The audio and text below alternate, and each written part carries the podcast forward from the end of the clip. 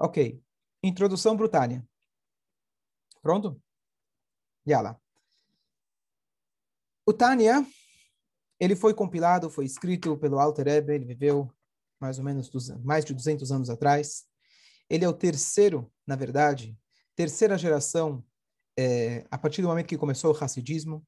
Então, uma pequena, rápida introdução.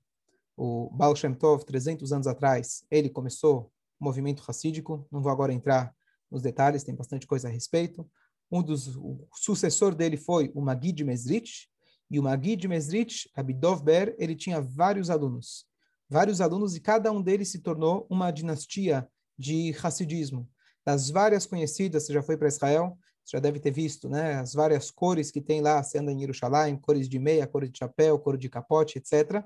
Então, essas são as várias linhas racídicas, que todas elas são provenientes dos diversos alunos do Magid Mesrich, e o aluno mais jovem do Magid Mesrich, ele, ele era o Rabbi Schneur Zaman de Riad. Schneur, o nome dele tem a ver com a essência dele, Schneur, duas luzes, porque ele tinha uma capacidade extraordinária que inclui, usar o termo da psicologia moderna, o lado direito do cérebro e o lado esquerdo do cérebro. Digamos assim, a parte criativa e a parte mais lógica, matemática. Então, ele, por um lado, normalmente quando se encontra uma pessoa mística, ele se foca mais na mística e não no esqueleto, não nas leis.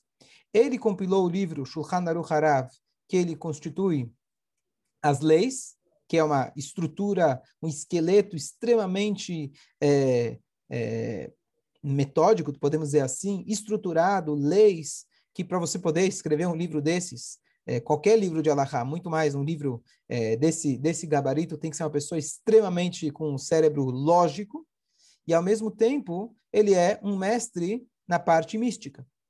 Então, como funciona isso?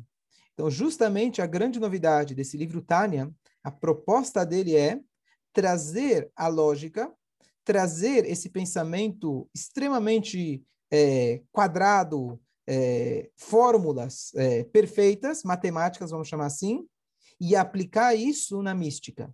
Ou seja, ao contrário, pegar a mística e aplicar os conceitos místicos numa, numa maneira que ela possa estar estruturalmente é, é, é, é organizada e de uma maneira completamente lógica.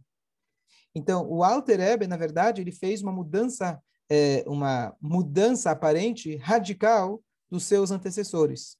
O Baal Shem Tov, ele, se você quiser ilustrar, ele lembra muito mais, se a gente for olhar a turma, agora está chegando Lag Baomer, as pessoas dançando, cantando, pulando, um pequeno ensinamento, uma pequena história, os milagres, era uma coisa muito mais assim, é, sentimental.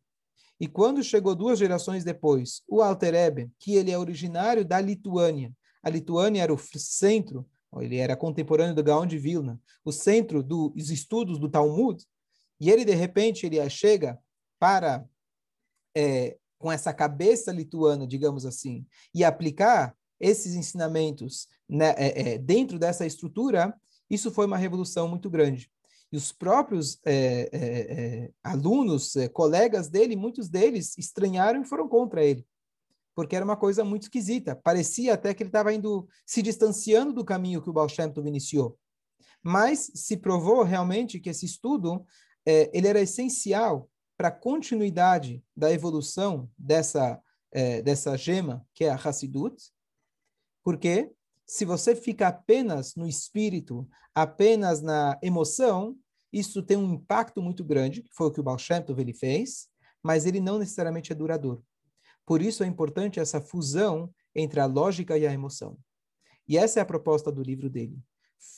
Trazer realmente o intelecto para as emoções. Então, quando você falou que a tua ideia é realmente se transformar como pessoa, transformar as midot, tem duas formas. Tem a forma curta que é longa e longa que é curta. Logo você vai ver essa linguagem logo no início do Tânia. A forma curta é você estudar livros que eles te incentivam a, a, a, a domar o seu instinto de uma maneira é, prática. Então, digamos assim, você tem uma tendência para falar mal dos outros, então você vai passar agora a estudar um mês o livro de Shmirat Alashon. E que funciona, e é fantástico. Ele vai te mostrar como é importante a gente cuidar da nossa língua, como é importante, quão, quão grave é a gente falar da vida dos outros, e você estuda e você lidou com um sintoma. Agora, se você quiser lidar com a origem da doença, você precisa entender quem sou eu, quem é o outro, da onde vêm esses instintos e como eu posso me entender melhor para aí sim conseguir aplicar os ensinamentos profundos da Kabbalah no meu dia a dia. Então, essa é a proposta dele, lidar com a origem dos nossos, digamos assim, dos nossos instintos e a gente aprender literalmente a domar eles. Esse estudo agora, é, por que eu sou fascinado pelo Tânia? O Tânia é um livro que me transformou. E continua me transformando. Eu estudo Tânia todos os dias, e quando eu tenho um tempo livre que falo, agora eu quero estudar alguma coisa profunda, normalmente eu vou para o próprio livro Tânia. Por quê? Porque esse é um livro que não é em todos os capítulos que eu consigo, mas muitos dos capítulos eu consigo literalmente aplicar ele no meu dia a dia, sem muito esforço. Simplesmente você estudando certos conceitos, isso muda a maneira que você pensa e Claro, a gente tem o livre-arbítrio de fazer ou não, mas ajuda realmente a gente se controlar na raiva, na alegria, na felicidade de forma geral, nos nossos desejos, nos nossos impulsos. Toda vez que eu tenho é, é, vontade né, de expressar minha raiva, eu lembro do Tânia. Quase toda vez. Não quer dizer que sempre eu consigo controlar, mas o conceito está lá. Toda vez que eu tenho um impulso, naturalmente, não vou dizer que é sempre, mas o, o meu Yetzer Tov, o que, que ele vai usar como arma? É um dos conceitos do Tânia. Tristeza é um dos conceitos do Tânia. É, concentração e assim por diante. Todos esses conceitos, para mim, na minha vida, são é, é, é, ferramentas que eu aplico elas no dia a dia. Elas estão aqui à minha disposição. Então, por isso, para mim, é um livro que realmente me transforma e eu queria, Bezrat Hashem, compartilhar com você essa experiência. E, normalmente, quando a gente faz um shurim, assim, a gente escuta na internet, uma coisa, é uma coisa assim mais por cima. Agora que a gente tem esse tempo, Bezrat Hashem, a gente vai tentar cada semana pegar o livro afinco, pegar ele palavra por palavra, ler dentro, para a gente poder realmente, eh, Bezrat Hashem, eh, trazer isso para o nosso dia a dia. Então, o Alter Ebe, ele tem lá uma frase, que é uma frase muito corajosa, que ele fala o seguinte, esse livro vai responder para você todas as perguntas. Não perguntas alárricas, mas todas as perguntas é, que um judeu, no seu caminho de Torá e mitzvot, onde ele tenha dificuldades de aplicar as mitzvot para o seu dia a dia, aqui você vai encontrar todas as respostas. Ou seja, não vai estar escrito nesse livro o que pode, o que não pode, mas como fazer. Então, a gente sabe, a, a tradição judaica sempre se foi passada do livro junto com o mestre. Qual que é o papel do mestre? O mestre, ele faz, na verdade, a aplicação do livro para a prática. Você pegar e ler o Código de Leis, você pegar e ler a Torá em si, você não vai saber como aplicar isso. Então você precisa da tradição, você precisa assistir o teu professor, os teus pais fazendo. Isso vai te facilitar para que aquilo que está escrito você possa saber aplicar isso no seu dia a dia. Então, esse é o papel dos professores.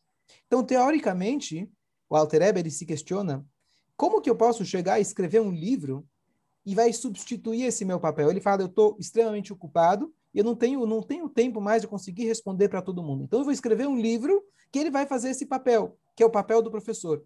E é uma coisa muito corajosa. Você escrever um livro que está substituindo um ser humano. Está substituindo o mestre, que é algo essencial ao judaísmo.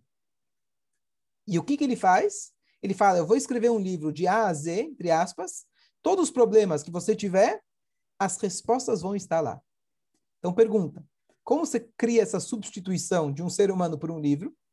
E número dois, como você pode ter a coragem de escrever na introdução de um livro? Aqui você tem todas as respostas. Que livro no mundo vai ter todas as respostas? Então, aqui tem a chave para a, a, a, a, linda colocação do Alter Ebe, que é a seguinte: a chave é a seguinte. Se eu tenho várias respostas, eu preciso de vários livros. Mas se eu encontro uma resposta que responde tudo, eu posso ter um único livro. E essa é a proposta dele. Ele quer mostrar para a gente que, no fundo, no fundo, todas as perguntas emocionais que a gente vai ter, todas as dúvidas no Avodat Hashem, no serviço a Deus, como eu aplico isso no meu dia a dia, se a gente afunilar, vai chegar num único ponto. E o ponto é: quem sou eu? Fazer um paralelo. Tem um filme, eu assisti faz muitos anos atrás, a gente mostrou aqui na sinagoga. É, o livro, o filme se chama talvez se eu te contar, você vai, vai me lembrar o, o, nome exato, mas o, o, o, livro é, é, é, é, um vídeo, tem quem foi, foi feito por evangélicos, são crentes, mas não é origem judaica, mas lá o, a mensagem do filme é muito interessante. Lá eles juntam lá, o, o filme ele mostra como se fosse que tinha um, um, um terrorista que ele ia explodir a, a, acho que a Casa Branca ele ia explodir. E aí aí eles têm que qual, qual seria a maneira de prevenir que ele fiz, que ele é, acionasse a bomba. Então ele era um cara revoltado com a vida, revoltado com os valores do mundo. Então eles tinham que juntar as pessoas mais inteligentes dos Estados Unidos, com maiores QI, que eles iriam se juntar numa sala, conversar com esse terrorista é, via videoconferência. E se eles conseguissem responder o enigma do mundo, é, satisfazer as questões dele, então então ele iria ele iria tirar a bomba. Ou eles deveriam descobrir a senha da bomba para é, desativar ela. E, na verdade, então, o vídeo inteiro se trata, o filme inteiro se trata desse esse diálogo que ele começa a colocar, por exemplo, poxa, para que eu preciso de uma impressora? A impressora eles fazem para quebrar, para que eu tenha que comprar mais. E começa a mostrar os vários problemas do mundo, como as pessoas, os políticos, eles influenciam todo mundo, e como tudo é corrupto, e como as pessoas são más, como as pessoas são egoístas, etc, etc, etc. E no final do filme, quando eles começam a se questionar, se questionar, se questionar, ele descobre de que a senha para desarmar a bomba era quem sou eu. E ele te leva, vale a pena até assistir, ele te leva nesse pensamento que no fundo, no fundo, eu vou, eu vou ter, é, será que Deus existe? Alguma coisa assim. Eu preciso, eu, eu vou procurar e te mando depois. É, mas no fundo, o que, que ele está dizendo? Que se eu tenho problema de dinheiro, se eu tenho problema de ego, se eu tenho problema com as pessoas e com a indústria e como o mundo está levando a gente a um caos, no fundo, no fundo, a gente tende a culpar os políticos, a gente tende a culpar os outros, e no fundo, no fundo, o que eu preciso me perguntar é: quem sou eu? Qual é a minha missão? Se eu resolver o eu, todo o resto vai se enquadrar também.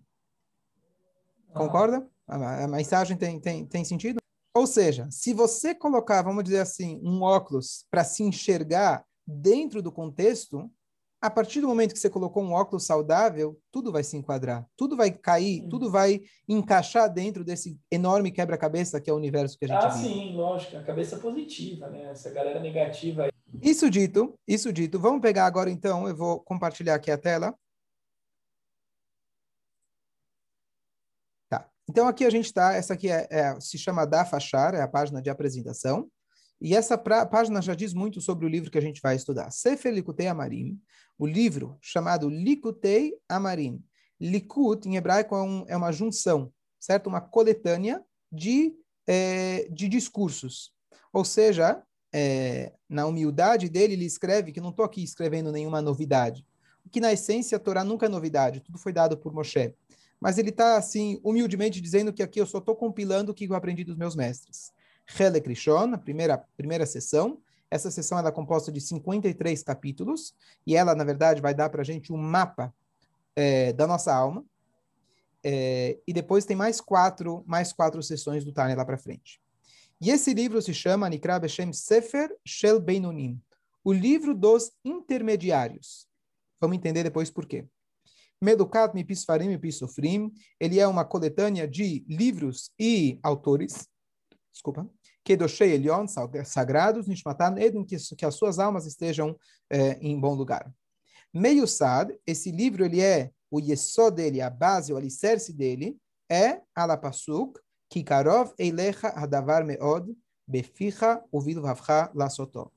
No final da vida de Moshe Rabbeinu, na penúltima paraxá da Torá, ele fala para a gente, olha, Loba Shamaim Ri, a Torá não está nos céus. Vocês acham que é difícil? Vocês acham que é inalcançável? Ele fala, não, muito pelo contrário. Tudo isso que eu ensinei vocês, Karoveilecha, é próximo, é acessível a você, Hadavar, a coisa, quer dizer, a Torá, Meod, muito, muito acessível, muito próximo de você. Não pensa que é impossível cumprir. Beficha, as mitzvot que estão ligadas com a sua fala, com a sua boca, o vilvavcha, e no seu coração, lá sotó para fazer. Que isso inclui as três áreas da nossa vida mais importantes, que é aquilo que a gente fala, aquilo que a gente sente e aquilo que a gente faz. Então a Torá está dizendo que é próximo a você cumprir todas as mitzvot, que elas envolvem ou sua boca, ou boca e coração, e principalmente fazer. Então, todas as mitzvot, eu vou explicar para você como que é próximo para você fazer. O que, que significa todas as mitzvot?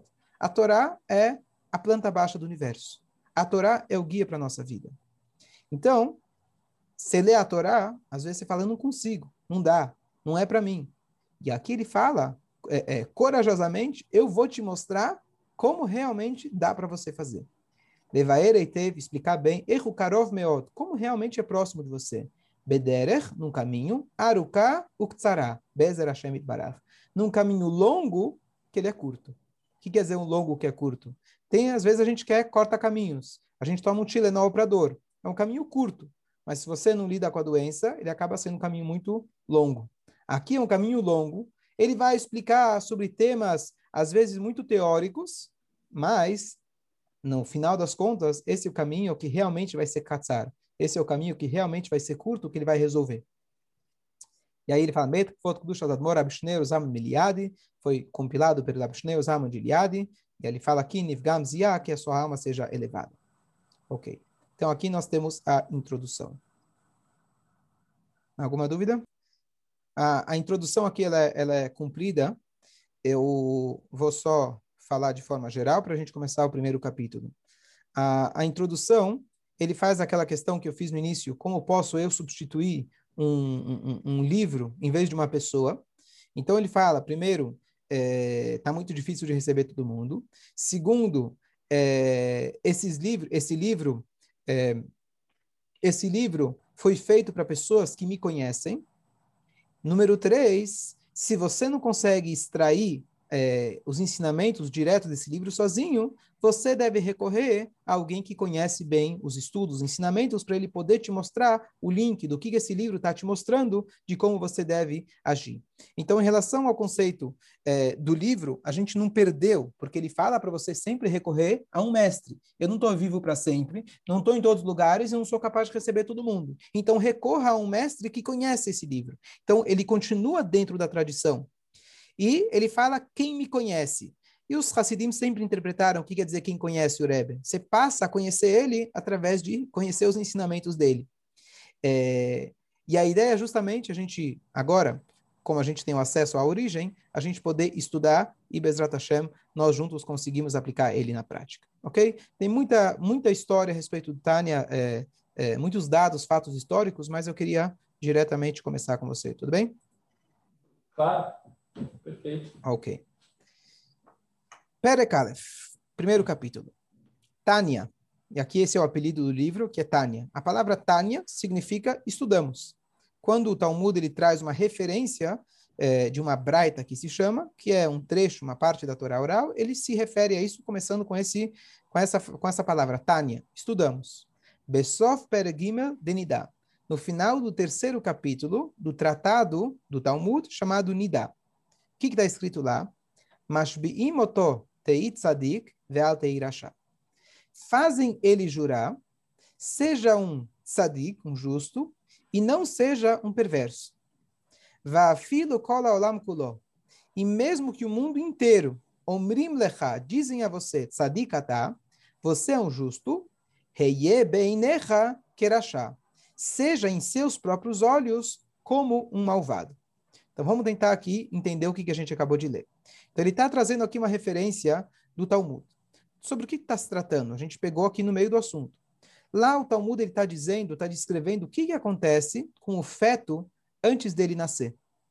Lá ele diz, o malach, um anjo ensina, você deve ter ouvido falar isso, ensina para o bebê Sim. toda a Torá. Quando ele nasce, ele tem aquele peteleco que ele esquece toda a Torá, tem uma luz, uma vela acesa claro, simbolicamente, ensinando, é, é, é, e lá ele está aprendendo com o anjo. E no meio dessa, desse contexto, o Talmud fala, Mashbi'imoto, fazem o feto jurar, que ele vai ser um tzadik. Então imagina, saiba que antes de um Yehudi nascer, ele jurou para Deus, eu vou ser um tzadik. E eu não vou ser um perverso. E parte do juramento ele está dizendo, eu juro que mesmo que o mundo inteiro vai me dizer que eu sou tzadik, eu ainda vou me considerar como um perverso. Essa é a frase. Então aqui a gente já tem várias perguntas sobre essa frase. Número um, o que, que essa frase é tão importante? Para, ao ponto que de tudo a, a, a, o anjo escolheu, né, fazer, Deus escolheu que a gente jure. Número dois, eu não estou lembrado desse juramento, não sei se você lembra. Então, se eu não uhum. lembro do juramento, até hoje eu não estava nem sabendo desse juramento, tá certo? Você me falou agora. Sim. Então, o que, que adianta me dizer que eu jurei?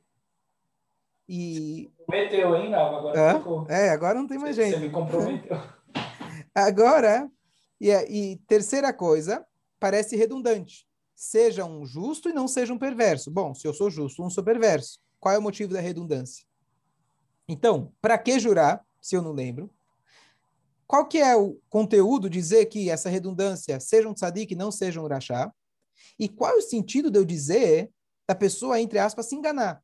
Vamos dizer que eu sou um tzadik, eu consegui ser um justo. Ele fala, não, não, não, não. Mesmo que você é um justo, você tem que olhar para si como um perverso. Existe o conceito de humildade, mas existe o conceito que é baixo autoestima. Você, se você faz as coisas boas, se você tem potencial e não reconhece, você está deixando de reconhecer o presente que Deus te deu. Você não está sendo capaz de reconhecer a sua missão. Então, qual o sentido de você olhar para você como um perverso se você de fato é um tzadik?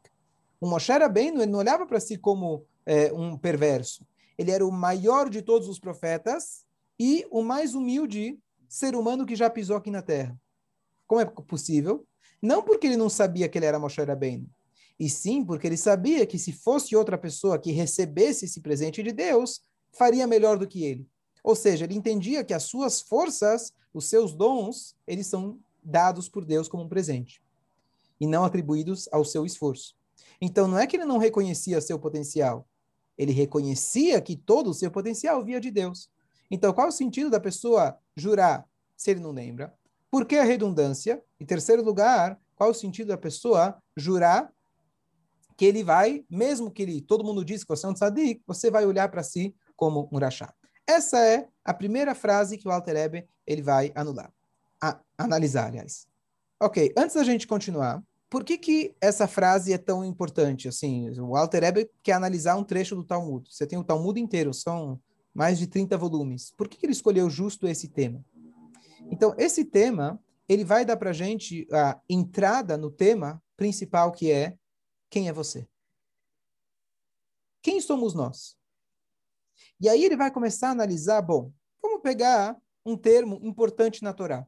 Se eu tenho aqui, estou querendo aplicar a Torá para você. Se você faz a Torá, você é justo.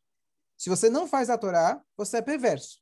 Então, se a gente quiser colocar uma uma uma uma, uma um, um, é, é, dar um é, entender os sintomas do paciente e dar um é, é, entender qual que é a qual que é a, a doença dele, qual que é a, a situação dele.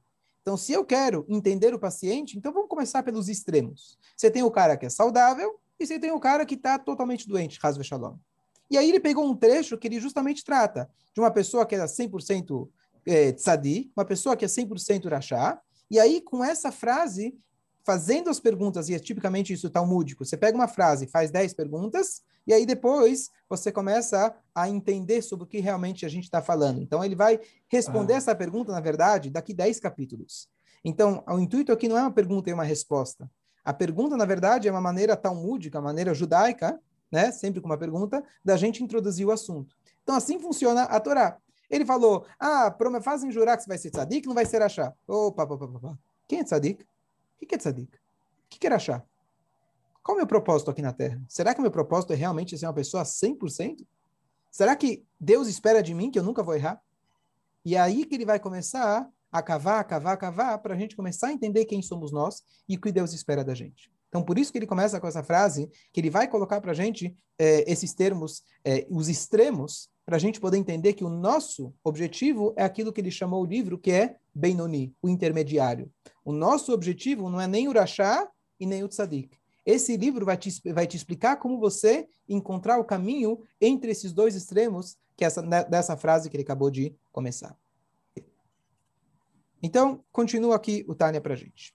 Ele vai fazer agora as perguntas que eu já introduzi. Betzarich Lavin, precisamos entender. Errat na Navot Perek está escrito no, na Ética dos Pais, segundo capítulo, Não seja um perverso perante você mesmo. A pessoa não tem que se enxergar como perverso, não é saudável. Se você se olhar como perverso, você vai se sentir mal. Veiatse, você vai ficar triste. E você vai perder todo o intuito, que é e você não vai conseguir servir a Deus com alegria e com um bom coração, que isso é um preceito básico no judaísmo.